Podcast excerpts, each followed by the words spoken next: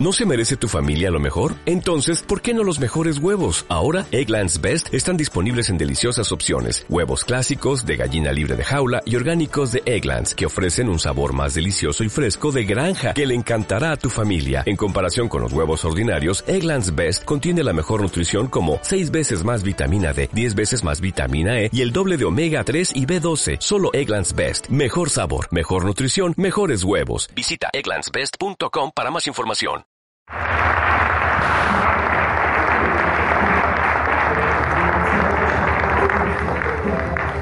Y hacer un matiz, con permiso. Esta formación son todas estupendas, ¿verdad? De la formación de, de Héctor y de ahora de la persona también que viene, independientemente de Curro, independientemente de Adolfo y de Pepa, se considera eh, una formación de liderazgo. Yo les recomiendo, no soy nadie para recomendar, pero les aconsejo a todos que agarren, evidentemente, que cojáis papel y boli, ¿eh? que cojáis papel y boli porque es muy importante lo que nos va a dar tanto Héctor como, como la persona fundamental. Buongiorno Siviglia! Siamo svegli sì o no? Svegli sì o no? ¿Despiertas o no? Svegli sì o no? No, un poquito más fuerte, ¿sí o no? No, vamos, gracias. Ahora, vi rendete conto un poquito, un ¿Os dais po', cuenta un poco? perché non posso essere, la par- eh, perché non posso essere eh, il, il fidanzato di Adolfo Maturi. Porque no puedes ser el novio de Adolfo. Perché questa io voglio. Eh?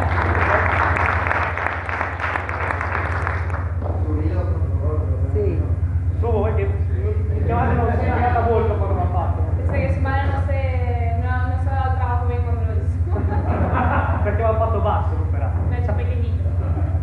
Bene, vi presento per chi non mi conosce, Me presento para quien no me conoce. mi chiamo Ettore Di Tuoro, Me llamo Héctor Floro. ho 30 anni, Tengo 30 años. sono sposato con Enoa, Estoy casado con Ainhoa. avevo due figli bellissimi, Tenemos dos hijos estupendos. per fortuna l'ho preso da lei, Eh, gracias que han cuidado de ella, de la parte Ero- de ella. ero y de la- la mía.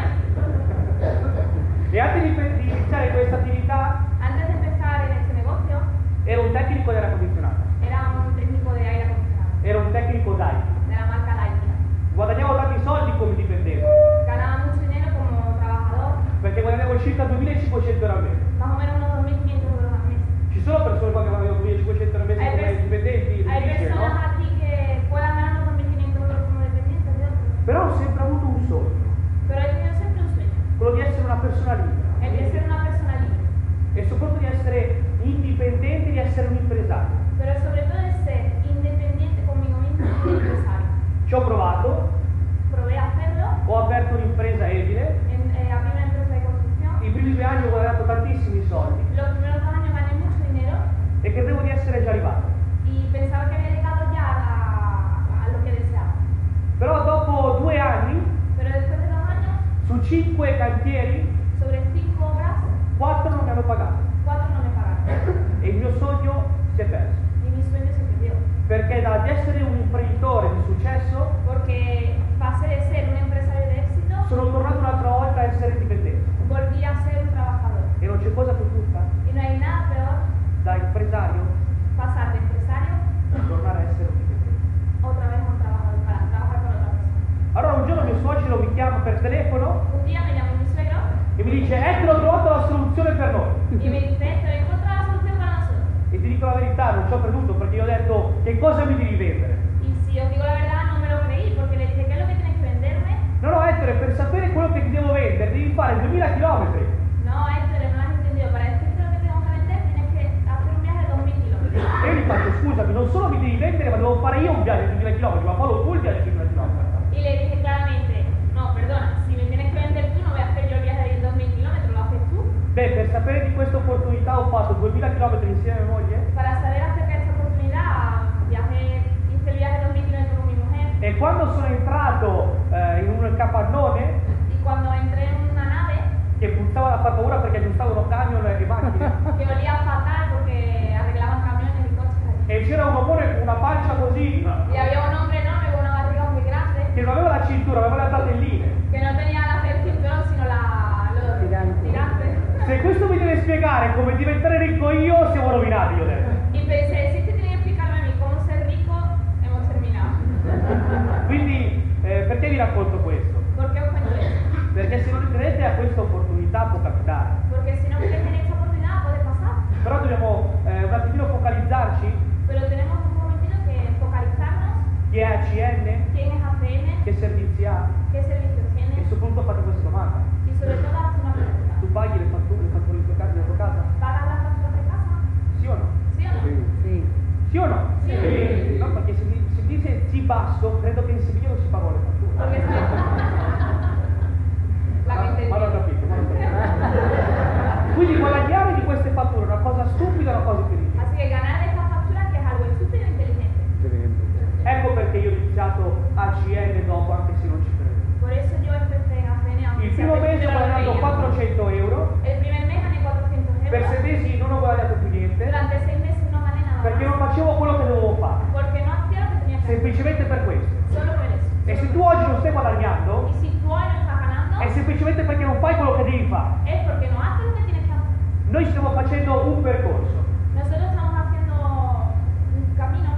Ok? E tutti quanti stanno facendo una maratona quando iniziamo a fare ACN. Todos empezamos una maratón cuando se empiezan a ACN. E tutti quanti abbiamo un obiettivo, giusto? Y todos tenemos un objetivo, ¿o no? Chi è che vuole diventare SVP? ¿Quién quiere ser ese golpe? Poco. Chi è che vuole diventare SVP? Io. Con due mani! Vamos! E che cosa succede quando uno vuole diventare SVP? ¿Qué, qué es lo que sucede cuando no quieres ser SVP? Che ci sono degli ostacoli. Que seguramente tendrán uno de los obsta- dos obstáculos en el camino. Dobbiamo pagare un prezzo. Hay que pagar un precio. Tutti quanti. Todos. E sapete qual è la differenza tra chi ha successo e chi non ha successo? ¿Sabéis cuál es la diferencia entre la persona que tiene éxito y la que no lo tiene? Perché tutti quanti noi qua possiamo essere SVP, eh? Porque todos podemos ser SVP, todos los que estamos aquí. La differenza è dove ci focalizziamo. La diferencia es donde nos enfocamos. Dove ti stai focalizzando tu oggi? ¿Dónde te estás enfocando tú hoy? Nel tuo sogno, nel tuo perché? ¿En tu sueño, en tu porqué? Avere una casa più grande? ¿Tener una casa más grande? Magari una piscina nel salotto? ¿La piscina en el salón? O ti stai focalizzando ¿O te estás enfocando nei problemi che ci sono, nei, per- nei pericoli che ci sono e negli ostacoli che ci sono en los problemas que hay o en los obstáculos que tenemos durante questa maratona? durante este camino? Perché questa è la grande differenza Porque la gran diferencia che ci sarà tra la persona che avrà successo que habrá entre la persona que tiene éxito e la persona che non avrà successo. y la que no tiene es esa. Quindi la chiave del successo Por lo cual, eh, la clave del éxito è focalizzarti nei tuoi sogni, es focalizarte en tus sueños, anche se gli ostacoli sono grandi. aunque los obstáculos, los obstáculos sean grandes. perché è l'unica maniera Porque es la única manera per essere felici. para ser feliz. Ok? ¿De acuerdo? D'accordo. Sì o no? Perfetto. Molte persone quando inizio a CN mi dicono Ettore dimmi che cosa devo fare Muchas personas cuando empiezan a hacer me dicen, Héctor, ¿qué es lo que tengo que hacer? perché molti sono convinti che noi dobbiamo fare sforzi per arrivare a a essere SVP Porque muchos estamos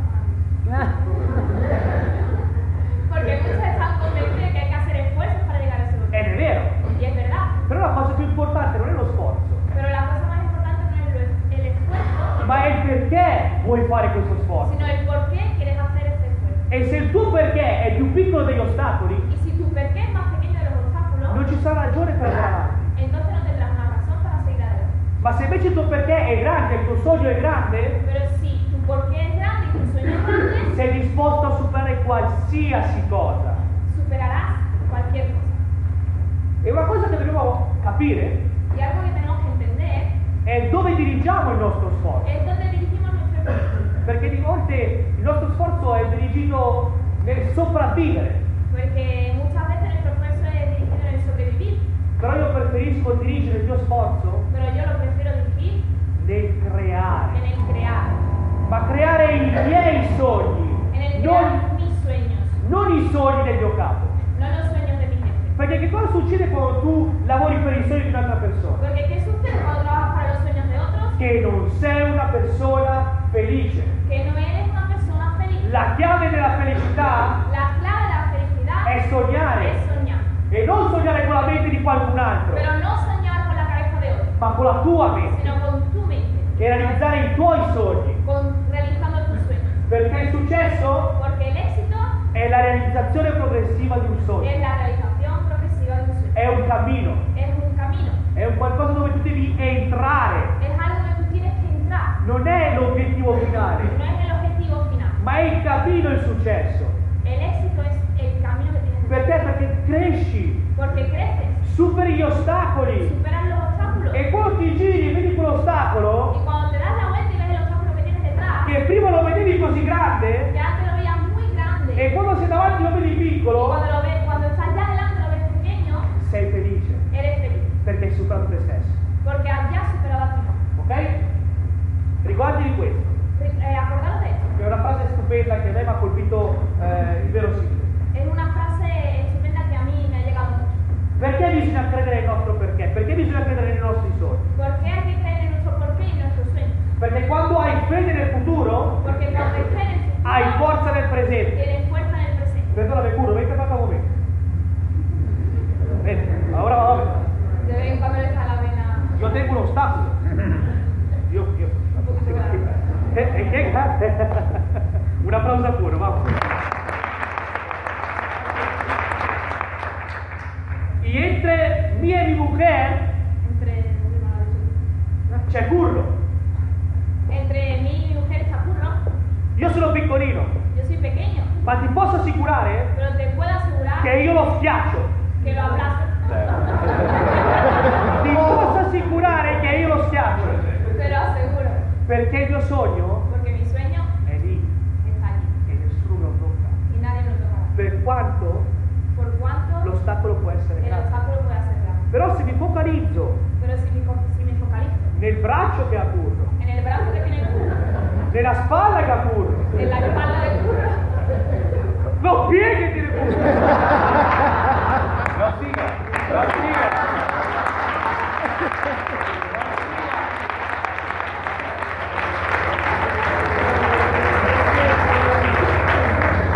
Sai cosa succede? ¿Sabes qué pasa? Che mi schiacciano la merda. Que me abraza es lo mismo. Ed è molto più semplice. Y es más sencillo. Però quando io mi focalizzo in lei, Pero cuando yo me focalizo en ella, mi dispiace pure può essere grande quanto vuole, lo siento por Curro, puede ser lo grande que quiera, ma io lo schiaccio. pero yo lo abrazo.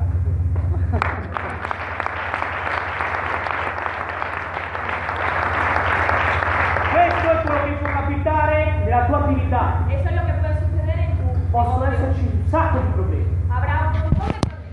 possono esserci degli ostacoli insopportabili che tu ti dici come faccio a superare questo. Puede haber obstáculos insoportables en el que te pregunte cómo lo supero, Ma è solo se hai un sogno e un perché grande, pero solo si tienes un sueño y un porqué grande, puoi superare, podrás superar puoi superare tutti gli ostacoli. los obstáculos. Ok? Una cosa importante in questa attività Algo importante que tenemos que tener en cuenta en este negocio è l'entusiasmo. es el entusiasmo. Perché tu vuoi stare con persone entusiaste e vuoi stare con persone. ¿Quieres estar con personas entusiastas o personas siempre tristes? Anche perché se sei una persona triste, facci caso nel tuo intorno, chi c'è? Porque si eres una persona siempre triste, ¿quién tienes a tu alrededor? Persone tristi. Piénsalo, personas tristes. È vero o no? ¿Es verdad o no? È vero o no? Sì. Ah, siamo svegli, invece siete. Ah, beh, bravo. Estáis aquí. Quindi è importante che noi siamo persone di entusiasmo, proprio per circondarci di persone di Es entusiasmo. importante que nosotros seamos personas entusiastas para que las personas entusiastas nos rodeen. E l'unico modo per poter essere persone entusiaste Y la única manera para poder serlo è avere questo sogno grande. es tener este gran Tu sueño. immaginati mattina quando ti alzi Imagínate por la mañana cuando te levantas e non hai un motivo grande. y no tienes un gran motivo. E vai al lavoro Vas a trabajar e il tuo capo ti dice sei un cretino, y tu jefe te dice eres idiota. devi lavorare, Tienes que ti trabajar. abbasso lo stipendio, Te vas por perché sueldo. c'è crisi, ¿Eh? perché c'è Porque crisi. hay crisis. E magari ti lascio pure a casa domani. Y mañana que sepas que te quedas in cassa integrazione. eh, en el paro. Allora che cosa succede? Che quando tu Así que lo que puede pasar, non hai un sogno e quindi lavori per il sogno di qualcun cuando altro, tú no tienes tus sueños, sino que trabajas para los sueños de alguien, entra lo stress. entra en juego el estrés. Non sei una persona felice. No eres una persona feliz. Invece tu immagina che ti alzi di mattina, Imagínate que te levantas por la mañana sei una persona con un grande sogno, con grandes sueños. sei una persona con degli obiettivi durante il giorno. Una persona que tiene objetivos durante el E anche día. se il tuo capo ti dice che ti abbassa lo stipendio, Ya que si tu jefe te dice que te baja el sueldo, gli sorridi. le sonríes. E lui dice, quello sorridi che non va solo Y stipendio. él te dirá, ¿de qué te ríes? Estoy bajando el sueldo. Tu le rispondi perché io ho dei grandi Y sogni tú le responderás, che porque con yo te tengo o senza grandes di te io sueños potrò realizzare. que contigo, sin ti, seguramente los Ma alcanzarás. questo dipende da te, Pero eso dependerá de ti, non dipende dalla nostra attività. no de nuestro negocio. Perché tu puoi avere il pianista del mondo, Tú puedes tener todos los negocios ma se la del tua mundo, mentalità è una mentalità ciupito, come dice Curro, pero si tu mentalidad te trae el chupito, como dice tú, non no potrai mai avere un portafoglio vasca. Così, no podrás tener nunca una cartera con una bañera. ok? Questo è molto importante. L'entusiasmo è la cosa più importante. Así que el entusiasmo es muy importante. E dobbiamo entrare in questo cammino. Y tenemos que entrar en este camino, en este en esta salida. Immaginiamo che noi siamo alla posizione numero uno. Imaginar que estáis en la posición número uno. Che cosa vuol dire posizione numero uno? È la posizione che, eh, dove tu già sai che hai tutto quello che puoi avere. ¿Qué es lo que quiere decir estar en la posición número uno? Come si dice in Italia? Que ya sabes que puedes tener Acqua todo lo que passata non quieres. muove mulino. Acqua passata non muove mulino. El agua vieja no mueve el molino. Cosa vuol dire che non puoi essere entusiasto per le cose che tu già hai da tempo? No puedes ser, no puedes ser una persona entusiasta con las cosas que tienes ya desde hace tiempo. Allora per poterti entusiasmare Por lo cual, para poder ser entusiasta, tener ese entusiasmo, devi cercare di avere degli obiettivi. tienes que buscar objetivos. E il numero 4 che cos'è? El número cuatro, ¿qué es? Un sogno grande. Un gran sueño. Un sogno che tu dici è possibile arrivarci. Un sueño que tú digas es posible llegar. Ma il numero 1, Que el número uno, scusa, il numero 4, cuatro, il numero 4 un giorno si convertirà in numero 1. un día eh, se- llegará a ser el número uno. Questo è quello che succederà se tu avrai dei piccoli obiettivi. Eso es lo que pasará si Questo è ya quello che tienes pequeños succederà objetivos. se tu entrerai in questo cammino del successo. Eso es lo que sucederá si tú entras en ese camino del éxito. Ed è per quello che è importante avere dei sogni grandi, non mi stanco mai di dirlo. Y por eso es importante, no me canso nunca de decirlo, que hay que tener grandes sueños. Come ti alzi per la mattina? Cuando te levantas por la mañana, Se hai un sogno grande e sai che un giorno lo realizzerai. ¿cómo te encuentras si tienes ya un gran sueño y sabes que un día lo alcanzarás? Immagina di scrivere, voglio la casa di 2024. Imagínate escribir, quiero una casa de 2.000 metros cuadrados. Piscina fuori, piscina dentro. Piscina fuera y piscina dentro. Sauna, bagno turco. Eso no quiero. No, ah, guarda. Sauna, bagno turco. Per un lungo tempo. Campo da tennis, campo da calcetto, Campo de tenis, campo de fútbol, campo da padre. campo de pádel. E chiami tutti quanti i tuoi amici tutti i giorni a a giocare lì con Y te. puedes tener allí todos los días tus amigos a jugar contigo. Allora vedi che il numero 4 un giorno che è una cosa che tu per adesso non puoi vedere, la vedi troppo lontana, è dopo il tuo orizzonte. El número 4, que a lo mejor ahora lo ves muy lejos después de tu horizonte, un Arriverà día, con, grazie ai piccoli obiettivi, gracias a los pequeños objetivos, a essere il numero 1. llegarás a ser el número 1. E allora sì che sarai una persona di successo. Y entonces ahí sí serás una persona de eso. Perché quando hai fede nel futuro, Porque cuando tienes fe en el futuro, hai forza nel hay presente. fuerza en el presente. E questa è la cosa più importante. Y esa es la cosa más importante. Quindi dove ci dobbiamo focalizzare? Por lo cual, ¿dónde tenemos que focalizar? Perché molte persone non hanno successo? Porque algunas personas no tienen éxito. Perché si focalizzano nei problemi, Porque se focalizan en los problemas, si concentrano nei problemi, se concentran en los problemas, sanno il dettaglio del problema, saben los detalles de los problemas, però non sanno il dettaglio del suo sogno. pero no saben los detalles de sus sueños. E questo sarà il tuo insuccesso. Y ese será tu eh, fracaso. Quindi supera te stesso, supera le tue Por mentalità. lo cual, supera a ti mismo y supera tu mentalidad. Perché questo sistema ci può dare la forza e la fiducia Porque este sistema nos puede dar la fuerza y la fe y la confianza che tu vuoi. de que tú puedes. E tu che lo credi o non lo credi, Y que tú lo creas o no lo creas, hai ragione. tienes siempre razón. Se tu credi che non puoi farcela, Si tú crees que no puedes hacerlo, se tu credi che non puoi realizzare i tuoi sogni, si crees que no puedes realizar tus sueños, hai ragione. tienes razón. Però se tu credi di potercela fare, Pero si tú crees que puedes hacerlo, se tu credi di poter realizzare i tuoi sogni, si tú crees que puedes realizar tus hai sueños, sempre comunque ragione. siempre tienes razón. Che cosa ti conviene credere? ¿Qué es lo que te conviene creer? Questa è la domanda. Esa es la pregunta. Ok? Nelson Mandela Nelson Mandela dice una frase bellissima. eh, dice una frase muy bonita. I vincitori El vencedor sono solamente sognatori son solo los soñadores che non mai, mai e mai si sono arrabbiati. que nunca, nunca y nunca se han rendido. Io ho un piccolo video este eh,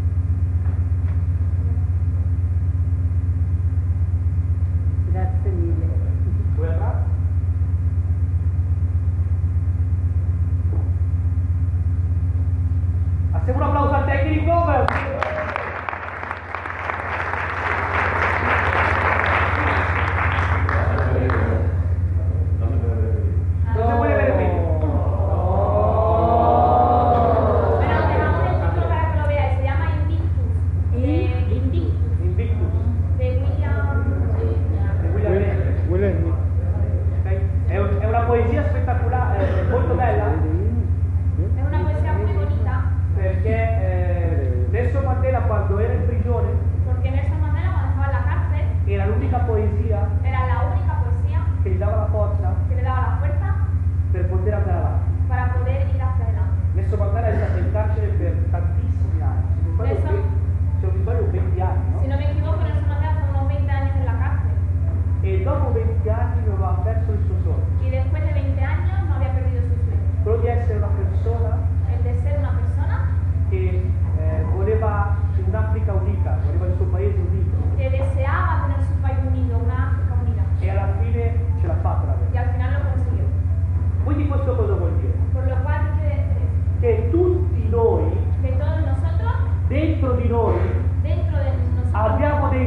sogni. Tenemos grandes sueños.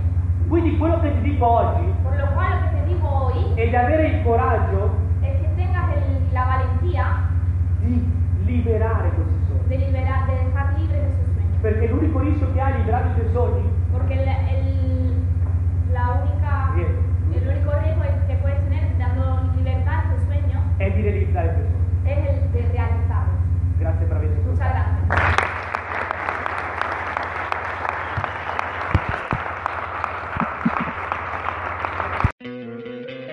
¿No te encantaría tener 100 dólares extra en tu bolsillo? Haz que un experto bilingüe de TurboTax declare tus impuestos para el 31 de marzo y obtén 100 dólares de vuelta al instante.